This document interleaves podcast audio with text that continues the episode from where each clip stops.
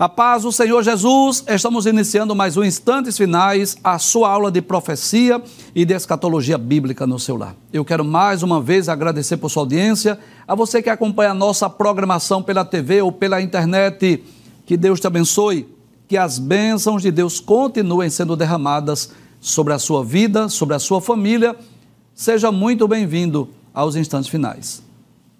E eu quero agradecer também pelas orações, pelas mensagens que temos recebido diariamente através do, do WhatsApp do programa, que é o 994661010.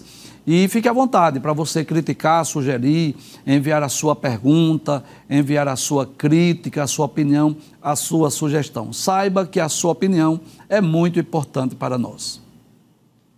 Se você está acompanhando diariamente o nosso programa, você sabe que nós estamos estudando sobre a atualidade da mensagem dos profetas menores. Nós já tivemos a oportunidade de estudar sobre as profecias de Oséias, Joel, Amós, Obadias e Jonas.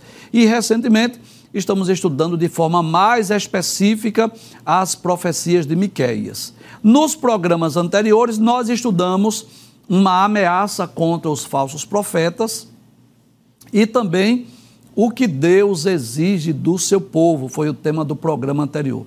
Hoje nós estudaremos sobre o seguinte tema: Deus se compadece do seu povo.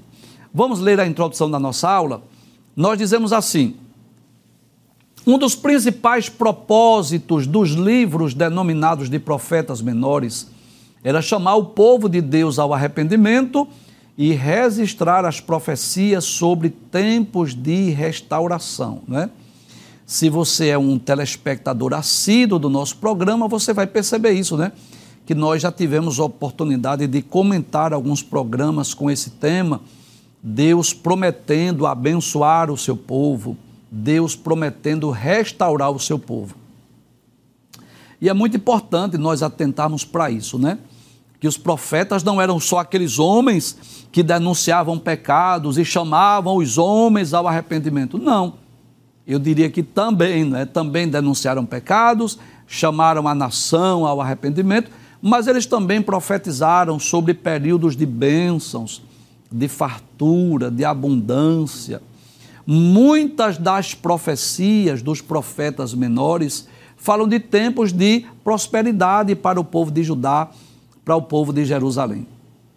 É claro que algumas dessas profecias já se cumpriram no passado e outras ainda estão reservadas para um tempo futuro, principalmente no período do reino milenial.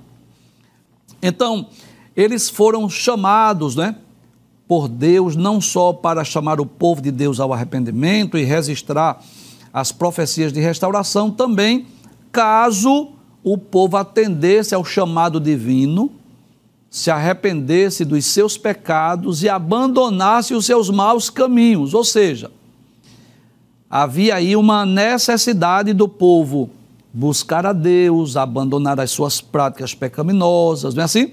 E assim viria esse tempo de restauração. Vamos ler alguns textos que falam sobre esse tema. Promessas de restauração, Deus prometendo que vai abençoar o seu povo, né? Vamos começar lá para o livro de Oséias, que nós já estudamos em programas anteriores. Por exemplo, Oséias capítulo 14, versículos 1, 2, 4 e 5 diz assim: Veja que é um chamado ao arrependimento.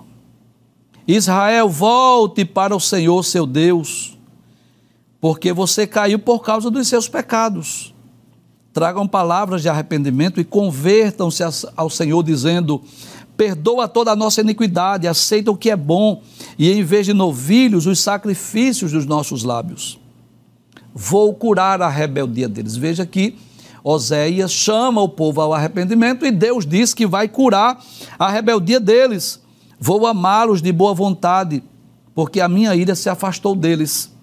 Serei para Israel como orvalho ele florescerá como lírio e lançará as suas raízes como o cedro do Líbano.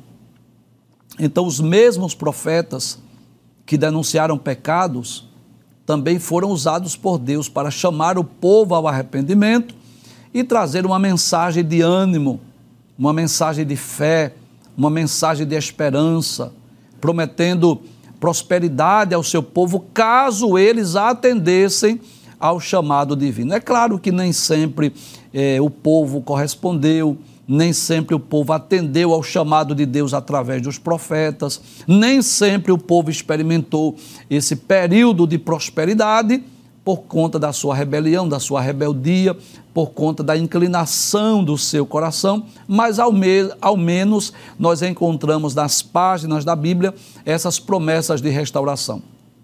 Mas além de Oséias, Joel também falou acerca dessa restauração. Por exemplo, Joel capítulo de número 2, os versículos 12 a 14 e versículos 18 e 19 diz assim: Ainda assim, agora mesmo diz o Senhor: convertam-se a mim de todo o coração, com jejuns, choro e com pranto. Veja que esse é o desejo de Deus. Quando Deus levantava um profeta denunciando os pecados, não era só demonstrar que Deus estava irado com aquele comportamento, não, não era só isso. Era também para chamar o povo a, a chegar-se a Deus, aproximar-se de Deus, buscar a Deus. Ele diz assim: rasguem o coração e não as suas roupas. Convertam-se ao Senhor seu Deus, porque é bondoso, é compassivo, tardio em irar-se, grande misericórdia e muda de ideia quando, quanto ao mal que havia anunciado. Nos versículos 18 e 19, ele diz né, que Deus teve grande compaixão do povo de Judá. Então o Senhor teve grande amor pela sua terra e se compadeceu do seu povo. O Senhor respondeu ao seu povo: Eis que lhes envio o cereal, o vinho, o azeite, e vocês ficarão satisfeitos. Nunca mais farei de vocês motivo de zombaria entre as nações. Então Deus se utiliza de Oséias, Deus se utiliza de Joel. Há um outro profeta também, é, que é o profeta Amós, capítulo de número 5, os versículos 4, 14 e 15. Se você estiver com a sua Bíblia, você pode ler Amós, capítulo de número 5 e os versículos 4, 14 e 15, assim: Pois assim diz o Senhor à casa de Israel: Busquem a mim e vocês viverão. Que coisa maravilhosa, né? É Deus chamando o povo ao arrependimento. É Deus dizendo assim: busquem a mim, se aproximem de mim. Não é assim? Porém, não busquem Betel, nem venham a Gilgal. Porque em Betel e Gilgal era onde havia aqueles aqueles ídolos, né? Onde havia aquela idolatria. Ele diz: nem passem a Berseba, porque Gilgal certamente será levada cativa e Betel será reduzida a nada. Nos versículos 14 e 15 diz assim: busquem o bem e não o mal, para que vocês vivam, e assim o Senhor, o Deus dos exércitos, estará com vocês, como vocês dizem. Odeiem o mal e amem o bem promovam a justiça nos tribunais. Talvez o Senhor, o Deus dos exércitos, se compadeça do remanescente de José. Então eu posso dizer que essa mensagem, esse convite ao arrependimento, essa promessa de restauração é muito comum nos livros denominados de profetas menores, também é uma das mensagens principais lá do livro de Miqueias. Aí dizemos ainda na introdução, e assim ocorre também na profecia de Miqueias. Pois Deus chama o seu povo ao arrependimento e promete restaurá-lo, como nós veremos a seguir. Nós vamos estudar alguns versículos lá é, os últimos versículos, na verdade, do livro de Miquéias, capítulo de número 7, a partir do versículo de número 14, esse texto que começa com uma oração. É Miquéias orando, olha que coisa interessante. Uma das características dos profetas é que eles amavam o povo. Eles eram muitas vezes mal interpretados pela nação. Muitas vezes esses profetas foram rejeitados, desprezados, criticados, perseguidos, esbofeteados. Essa é a verdade. Porque eles, eles não traziam aquela mensagem é, dos falsos profetas, porque os falsos profetas profetizavam bênçãos, prosperidade, riqueza, vai haver paz, enquanto que os verdadeiros profetas diziam assim: olha, se vocês buscarem a Deus, vocês serão prósperos vocês serão bem-sucedidos, Deus vai abençoar vocês, Deus vai perdoar o pecado de vocês. Agora, se vocês continuarem desse jeito, vai vir castigo e vai vir juízo. E por essa razão, muitas vezes eles foram desprezados, rejeitados, criticados, ridicularizados. Mas lá no fundo do coração, o desejo desses profetas era que o povo ouvisse, era que o povo se arrependesse, era que o povo se humilhasse, é que o povo buscasse a Deus. Eu diria uma exceção seria de Jonas, né? Porque Jonas não queria que os ninivitas se arrependessem. Mas aqueles que foram levantados para o reino do norte, para o reino do sul, esse era o desejo deles, era que o povo atendesse a, a sua, as suas palavras, a sua mensagem. Sejamos sinceros, não é esse o desejo de todo crente salvo quando nós pregamos o Evangelho, quando nós chamamos as pessoas para vir a Cristo, para seguir a Cristo, qual é o desejo do nosso coração? É que as pessoas ouçam a mensagem do Evangelho, se arrependam dos seus pecados, se convertam dos seus maus caminhos, busquem a Deus para que não venham experimentar o juízo divino. Só que às vezes, como os profetas foram, nós somos também desprezados, rejeitados, criticados, ridicularizados. Você que é cristão sabe disso. Você às vezes é odiado no seu setor de trabalho sem nunca ter feito mal a ninguém.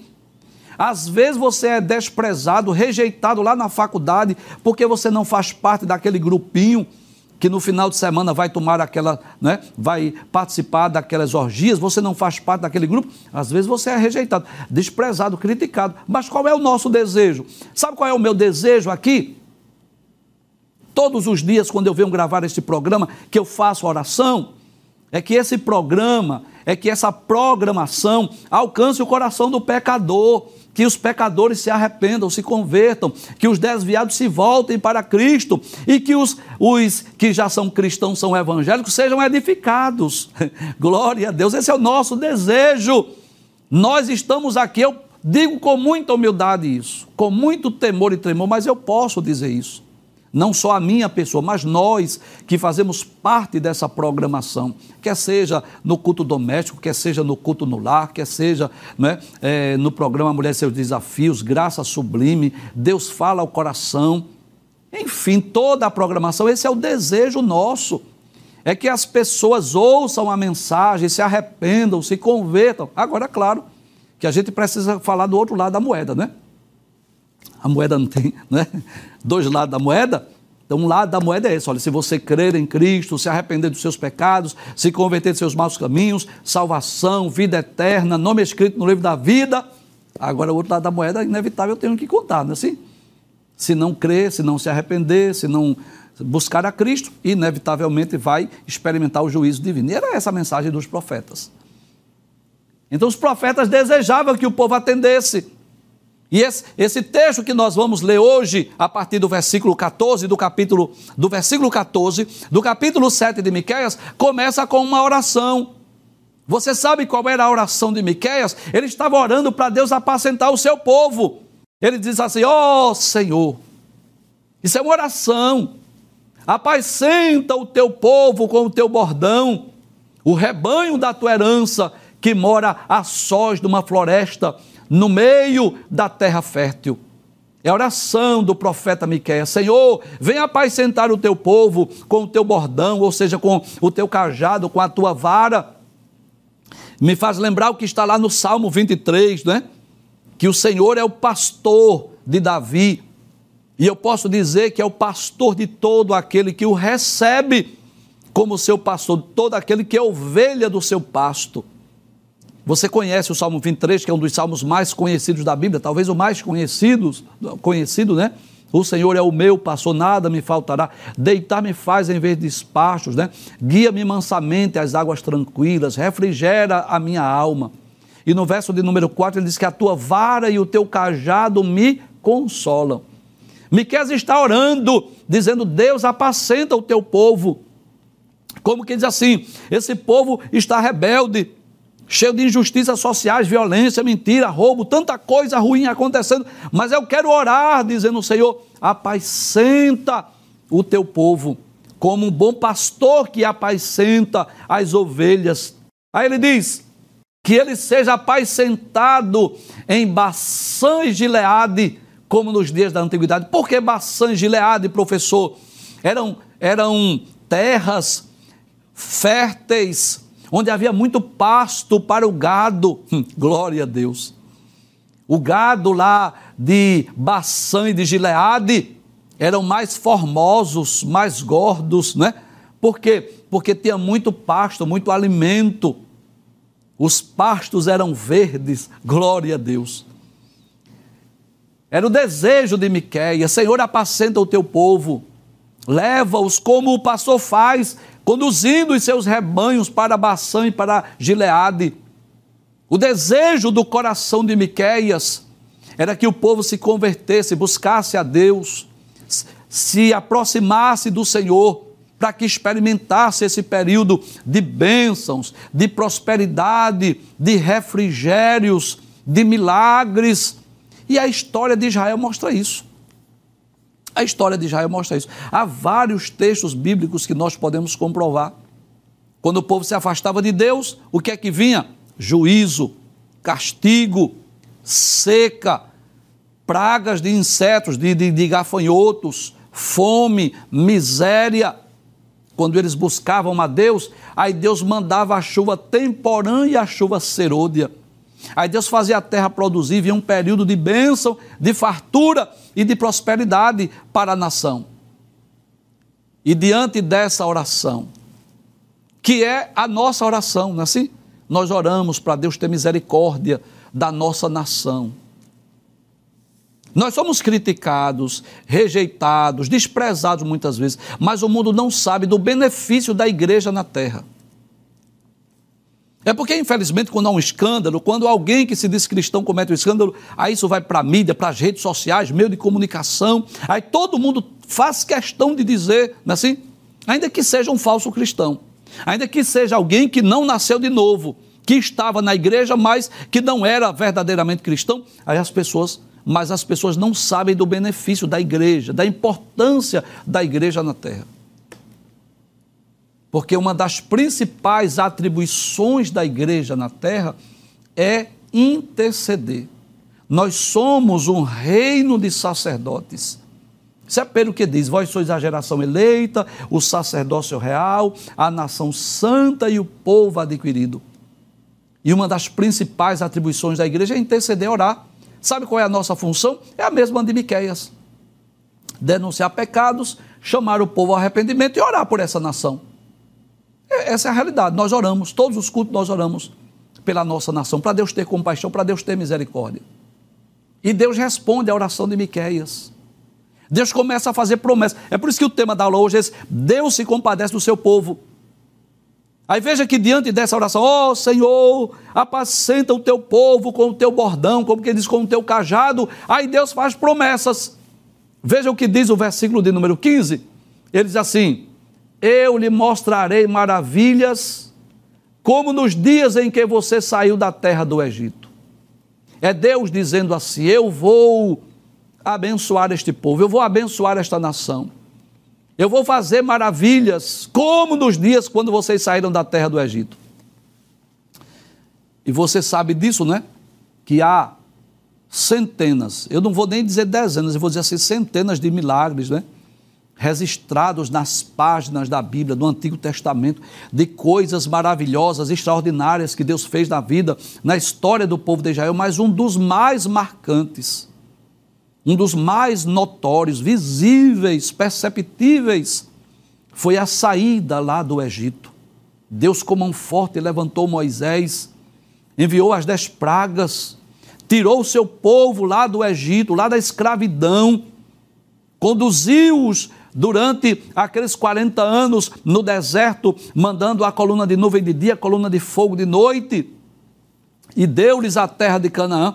E Deus diz através de Miqueias, quando Miqueias diz assim, Senhor, apacenta o teu povo, Deus responde, abre a tela mais uma vez, aí Deus diz assim, Eu lhe mostrarei maravilhas, como nos dias em que você saiu da terra do Egito. Deus está prometendo bênçãos, Deus está prometendo restauração, Deus está prometendo prosperidade. E eu posso dizer, sem medo de errar, que este é o maior desejo de Deus. Deus é longânimo, Deus é compassivo, Deus é bom, Deus é misericordioso, Deus é amor, Ele é cheio de bondade de misericórdia. Esse é o desejo de Deus: abençoar, fazer o bem. Você que é pai e mãe, sabe o que eu estou dizendo? Que você às vezes precisa corrigir seu filho, precisa dar umas palmadas, não é assim? Não estou falando aqui de de excesso, de violência, não é isso que eu estou falando, não, pelo amor de Deus. Mas às vezes precisa corrigir, disciplinar, sim ou não. Mas você faz isso porque é necessário, porque é preciso. Porque se dependesse de você, você nunca bateria, você nunca iria disciplinar nem corrigir. Se eles sempre lhes obedecessem, assim é Deus. Qual é o desejo de Deus? Abençoar o seu povo. Agora, claro que para isso existem as regras, existem as leis divinas, existem os mandamentos. Existem alguns critérios para nós sermos abençoados. Nessa oração, Deus dizendo: Eu vou abençoar, eu lhe mostrarei maravilhas, como nos dias em que você saiu da terra do Egito. Deixa eu ler outros versículos que nós vamos perceber que Deus, no livro de Miqués, promete, não é? Abençoar o seu povo. Por exemplo, capítulo 2, versículos 12 e 13 capítulo de número 2, versículos 12 e 13 de Miqueias, diz assim: Veja o que Deus diz. Promessa futura que ainda vai se, se cumprir no futuro próximo. Certamente eu ajuntarei todos vocês, casa de Jacó. Certamente congregarei o remanescente de Israel. Eu os porei todos juntos como ovelhas no aprisco. Olha que coisa maravilhosa! Como rebanho no meio da sua pastagem farão muito barulho por causa da multidão de pessoas. Sabe o que Deus está prometendo? Vai abençoar o seu povo, a sua terra, vai trazê-los mais uma vez. Diante deles virá o que abre o caminho. Eles abrirão caminho, entrarão pelo portão e sairão por ele. E o seu rei irá diante deles. Sim, o Senhor irá à frente deles. Sem dúvida, isso é uma promessa lá para o reino milenial. Deus prometendo que vai abençoar o seu povo, restaurá-los, trazê-los à sua pátria, trazê-los à sua terra.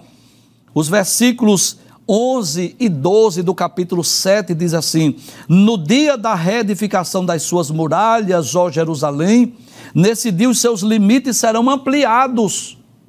Posso dizer que essa promessa, ela também terá o seu cumprimento no futuro onde os limites serão ampliados. Né? Hoje o povo de Judá, de Jerusalém, divide as suas terras com outros povos, outras nações, mas Deus está prometendo que vai ampliar os seus limites. No versículo 13 diz assim: Mas a terra se tornará em desolação por causa dos seus moradores, por causa do fruto das suas ações. Então, por conta dos pecados, por conta das suas ações, virá as assolações. Mas Deus está prometendo restaurar no futuro. No versículo de número 16, ele diz assim: olha, as nações verão isso e se envergonharão de todo o seu poder. Ou seja, quando eu cumprir a promessa, quando eu abençoar a nação de Israel, as nações verão isso. E eu posso dizer que essa é uma promessa de uma tripla referência. Como assim, professor? Existem profecias que elas têm períodos diferentes de, de, de cumprimento. Eu posso dizer que, em certo aspecto, isso ocorreu em 536 a.C., quando o povo de Jerusalém voltou à sua pátria, nos dias de Zorobabel, de Esdras, de Neemias, restauraram a, a cidade de Jerusalém, nos dias de Neemias, quando restaurou os muros da cidade mas posso dizer que se cumpriu também em maio de 1948, quando Israel voltou a ser uma nação. Mas há um aspecto ainda futuro, profético, escatológico dessa profecia, que vai se cumprir no futuro, no reinado milenial, quando os judeus que estiverem espalhados pelo mundo voltarão à sua pátria, quando os limites das terras de Israel serão ampliados e as nações verão isso. Volta o texto mais uma vez, ele diz: As nações verão isso e se envergonharão de todo o seu poder. Porão a mão na boca, sobre a boca, e os seus ouvidos ficarão surdos. Como que diz assim? Não vai ter nem o que dizer. Vão ficar como surdo, como mudo porque é milagre de Deus, são promessas de Deus. E as promessas de Deus não falham. Deus está prometendo que vai abençoar. E da mesma forma que Deus trouxe o povo lá de Babilônia, da mesma forma que Israel voltou a ser uma nação, há um período ainda futuro em que Deus irá abençoar o seu povo durante o reino milenial. Versículo de número 17, falando das nações inimigas de Israel, daqueles que desejam exterminar o povo de Israel, as nações que desejam ver o fim. São eles que serão destruídos. Olha o que é que Deus diz: lamberão pó como serpentes, como animais que se arrastam pelo chão, tremendo sairão dos seus esconderijos e tremendo virão ao Senhor nosso Deus e terão medo de ti. Sabe o que é que Miqueias está dizendo? que as nações inimigas de Israel verão o próprio Cristo. Quando ocorrerá isso, professor? Final da grande tribulação. Quando Jesus vier sobre as nuvens do céu com poder e grande glória. Quando Jerusalém estiver cercada pelos exércitos das nações confederadas, prestes a ser destruídos, Cristo desce do céu com poder e grande glória.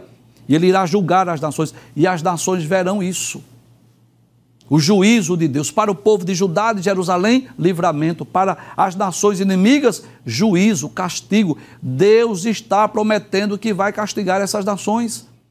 Lamberão o pó como serpentes. Quem é que vai lamber? Não é o povo judeu, são os seus inimigos, as nações.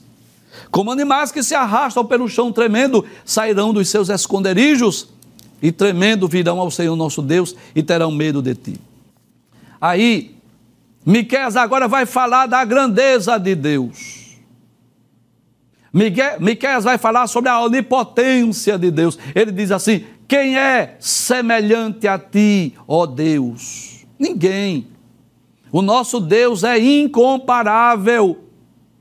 Aí ele diz assim: que perdoas as iniquidades e te esquece das transgressões do remanescente da tua herança. Sabe o que é que Miqueias está dizendo? Que Deus está sempre pronto a perdoar. Quando o ser humano reconhece o seu erro, reconhece o seu pecado, busca a Deus, volta-se para Deus, Deus é longânimo, Deus é misericordioso. Veja o que diz o Salmo 103, verso 3, que é um texto bem conhecido, né? que nós sempre lemos esse texto em cultos, é, em ações de graças. Aquele salmo que diz assim: Bendize, a minha alma, ao Senhor, né? E tudo que é em mim bendiga o seu santo nome. No Salmo 103, verso 3, ele diz: Ele é quem perdoa todas as suas iniquidades, quem cura todas as tuas enfermidades.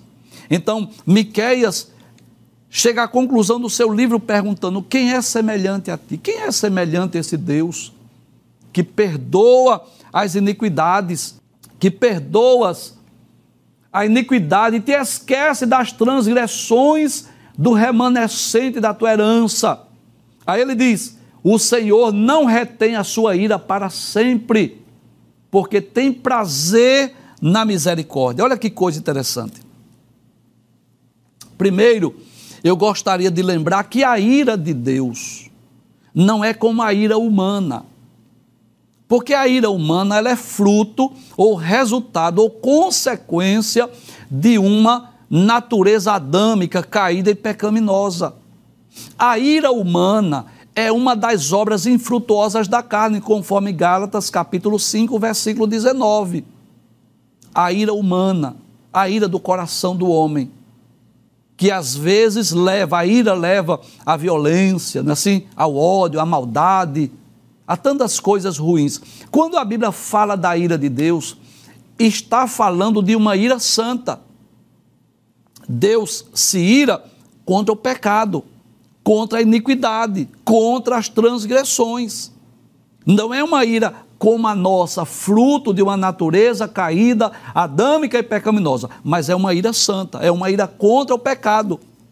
Aí ele diz assim: o Senhor não retém a sua ira para sempre. Como diz lá no Salmo de número é, 30, não é assim? Salmo 30, verso de número 5. Deixa eu ler esse texto, onde o salmista diz que a ira de Deus ela dura só um momento. No seu favor está a vida. Olha que coisa interessante. Salmo 30, verso 5 diz: Porque a sua ira dura só um momento, mas o seu favor dura a vida inteira. Então, a ira de Deus é contra o pecado, é contra a iniquidade, mas Deus está sempre pronto a perdoar. Deus está pronto a perdoar e esquecer do pecado de Israel. Veja o que Jeremias diz, capítulo de número 31, versículo de número 34. Se você estiver com a sua Bíblia, Jeremias capítulo 31, versículo 34 diz assim: Não ensinará jamais cada um ao seu próximo, nem cada um ao seu irmão, dizendo: Conheça o Senhor, porque todos me conhecerão. Isso é uma promessa futura, uma promessa para o reino milenial. Ele diz: Desde o menor até o maior deles, diz o Senhor, pois perdoarei as suas iniquidades e dos seus pecados jamais me lembrarei.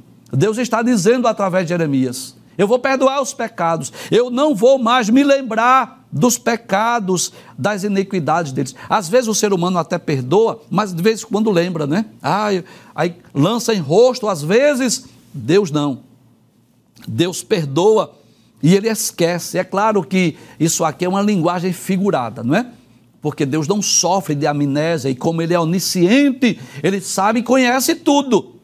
Mas o esquecer aqui tem esse sentido. Eu não vou ficar lançando em rosto o pecado que eu perdoei de vocês. Lá em Hebreus, capítulo de número 8, versículo de número 12. Há uma expressão também semelhante. Hebreus, capítulo 8 e o versículo de número 12 diz assim: falando desse favor de Deus, do desejo de Deus de perdoar e esquecer os pecados. Hebreus 8 e 12 diz: Pois para com as suas iniquidades usarei de misericórdia, e dos seus pecados jamais me lembrarei. Glória a Deus. Capítulo 10, versículo 17, inclusive é um momento oportuno para eu falar aqui com alguns cristãos que cometeram algum pecado no passado e às vezes permite-se que isso traga lembrança, tristezas e sofrimentos. Olha, se você já buscou a Deus, Deus já lhe perdoou, então Deus esquece, Deus lança no mar do esquecimento. Capítulo de número 10, versículo 17 da Epístola aos Hebreus diz: Também dos seus pecados e das suas iniquidades jamais me lembrarei. É o caso do pecador que às vezes veio de uma, uma vida pregressa cheio de pecados, de iniquidades, mas chegou-se a Deus, buscou a Cristo, confessou o seu erro, o seu pecado, recebeu Jesus como seu Salvador, Deus perdoa as suas iniquidades, as suas transgressões, escreve uma nova história na vida do ser humano. É isso que Deus está dizendo através de Miqueias. Volta o texto mais uma vez. Quem é semelhante a ti, ó Deus? Que perdoas a iniquidade e te esqueces da transgressão do remanescente da tua herança. O Senhor não retém a sua ira para sempre, porque tem prazer na misericórdia. Ou seja, Deus é misericordioso, né? Deus é longânimo.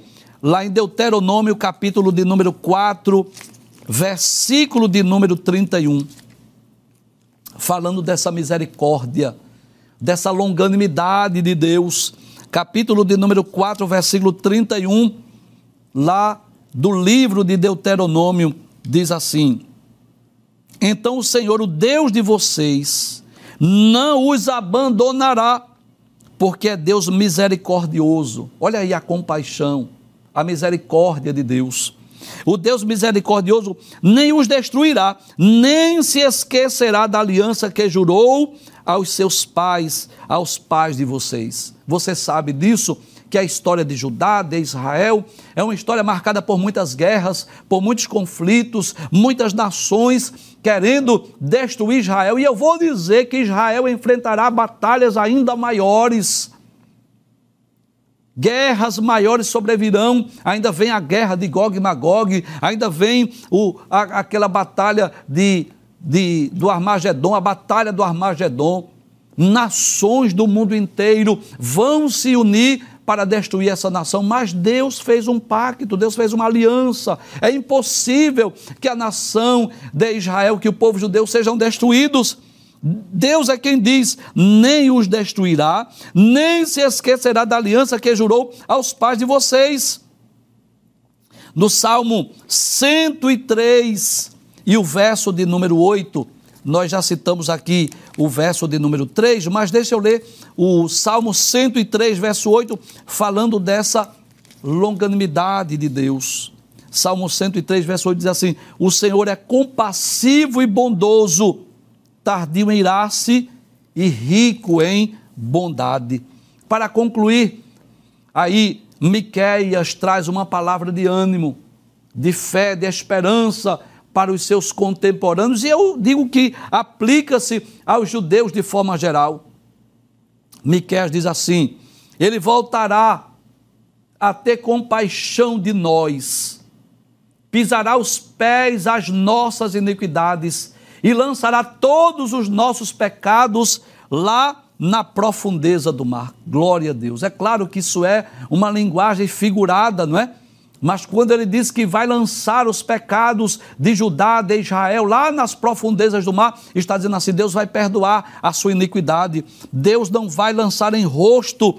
É o que está lá em Isaías capítulo 38, versículo de número 17. Eu quero me dirigir agora a você, meu amigo, minha amiga, que ainda não é cristão, que ainda não é evangélico, que talvez cometeu muitos atos, muitos pecados na sua vida e às vezes Satanás fica mentindo, dizendo a você que não tem jeito, que não tem solução. É mentira de Satanás.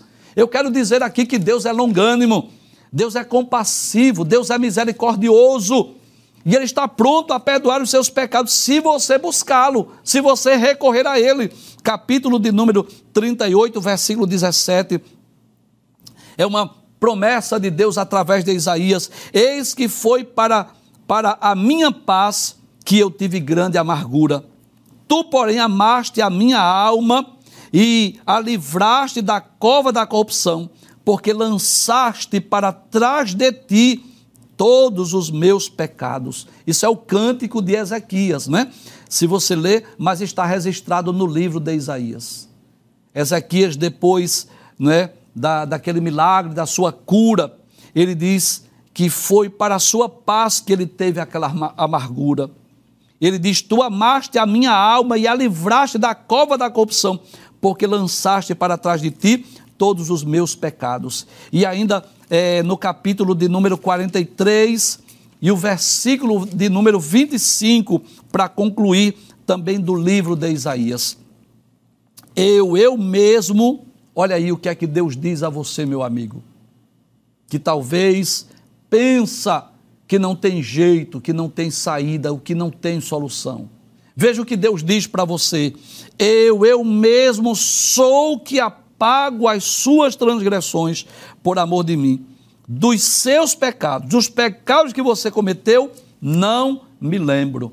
E qual é a grande lição que nós podemos trazer para as nossas vidas? É que quando o ser humano ele busca a Deus, se arrepende dos seus pecados, se converte dos seus maus caminhos, quando ele reconhece que é um pecador, que transgrediu a lei de Deus, mas busca ao Senhor, Deus está pronto a recebê-lo como filho, a perdoar os seus pecados, a lançar os seus pecados, como diz o texto de forma figurada, lá no mar do esquecimento. É isso que Deus está pronto a fazer se você buscá-lo. Eu quero dizer que há esperança sim para você. Conhecemos, né, na igreja nós conhecemos vários testemunhos de pessoas que vieram né, de outras religiões ou vieram de práticas lá mundanas, imorais, mas a partir do momento que receberam Jesus como seu Salvador, seus pecados foram perdoados, foram aceitos como filhos e hoje se tornaram novas criaturas em Cristo. Embora o texto esteja falando aqui da nação de Judá, do povo de Jerusalém, da restauração que Deus há de trazer a esta nação, mas eu posso aplicar também a todo aquele que reconhece o seu pecado e busca a Deus, Deus está pronto a recebê-lo, perdoá-lo e lançar os seus pecados no mar do esquecimento.